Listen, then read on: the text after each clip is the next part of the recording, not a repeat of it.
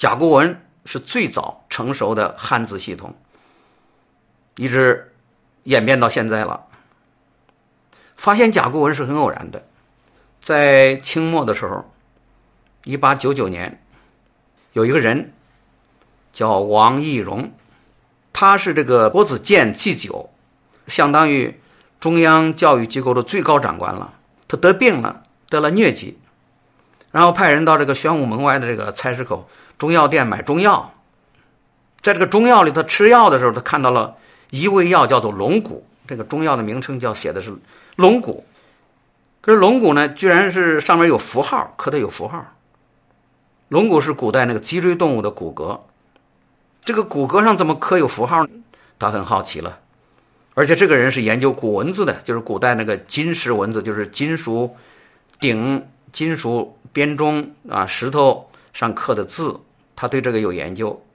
他研究的结果是发现了，这是更古的文字，比那个金文。后来不是有金文吗？说金文甲骨文是比金文更古老的一种文字，很宝贵。他知道它的意义了，于是派人到那个中药店，把所有的这个甲骨文甲骨片全收买了，就是一片就是二两银子，用这个高价把那个药铺的所有的这个龙骨全部收买了。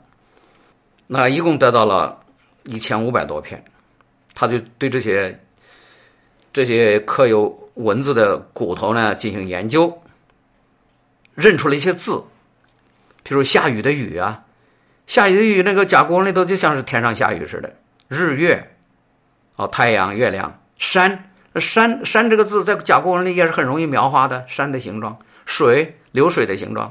我们现在现在的文字里有三点水，三点水不就是水吗？哎，并且还得找到了许多商代的国王的名字，那引起了轰动。于是他就写书。那么在八国联军进北京的时候，这个清朝就任命这个王懿荣训练军队，当这个团练大臣、京师团练大臣，那就相当于北京的卫戍司令吧，叫他组织编练军队。一九零零年七月，这个八国联军兵临城下，慈禧太后带着皇室的成员仓皇出逃。这王懿荣对家里人说。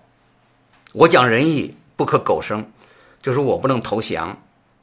于是写了绝命书，服毒自杀了。这一年他才五十六岁。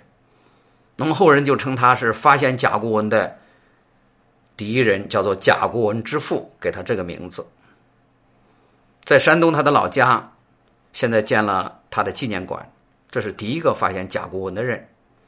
那后来写这个《老残游记》的作者叫刘铁云。又叫刘鄂，他继续搜集这个甲骨，于是他搜集到了五千篇，他把它印出来写成书。这是甲骨文的资料第一次公开出版。甲骨文没有被研究以前，在河南安阳小屯村的农民呢，在种地的时候，不断的在农田里挖，就是这种古代的甲骨。他不知道这有什么用，把它当做药材、中药卖到中药铺。第一个做这个事儿的人，他的名字叫做李成，是个剃头匠。这个李成这个剃头匠生疮，没钱买药，他自己就把那些甲骨片，他在那地里找到的这个甲骨片呢，就碾成粉，涂到这个疮上。头上长疮了，然后就拿这个甲骨磨成粉，然后敷到那个疮上。因为有脓水嘛，脓水被这个甲骨这个干粉呢吸干了。拔干了嘛，拔干了，收敛了，止血了，于是就把它当做中药，收集它，到处收集，然后卖当药来卖，卖到药铺。药铺当时不愿意收，说这里面有字儿，字儿这干嘛使不知道，不收它，不要收，不收这个有文字的刻刻字的不不要不收，怕人认为是假药。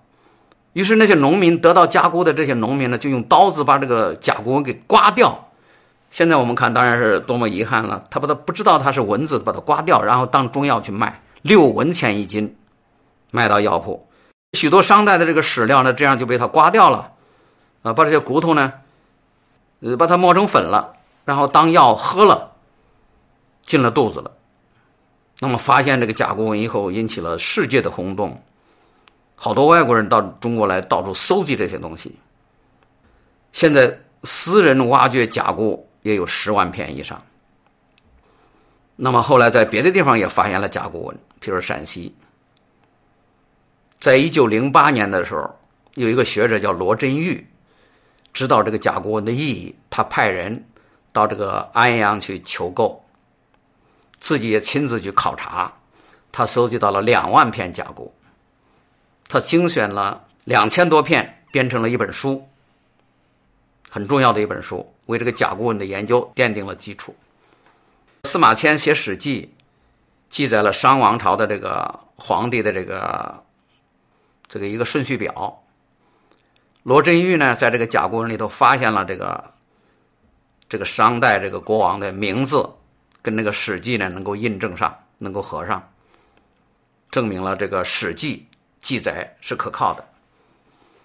就是现在用甲骨文证明了《史记》是可靠的，所以甲骨文是中国发现的最早的文献记录，成为世界性的学科，研究的学者就有五百多人。发表的著作有三千多种，它对于研究中国的历史文字考古有重要的意义。它被当做当时当做档案资料收藏起来，一片甲骨惊世界啊！这就是甲骨文当时引起的轰动了。这个占卜的结果记录下来，由朝廷保管，累积的多了加以编辑，这就是《易经》。所以，《易经》那个。最早的来源就是这些甲骨文，这些占卜的记录。它最早形成于西周或东周春秋时期，《易经》它是古代占卜的原点。他那些文字的记录很难理解，就是刚才我说的笼统，文字语法不全，文字简单，可以做各种解释。那么后来儒家呢，就写了《易传》，对《易经》啊进行解释，这就是《易传》的形成。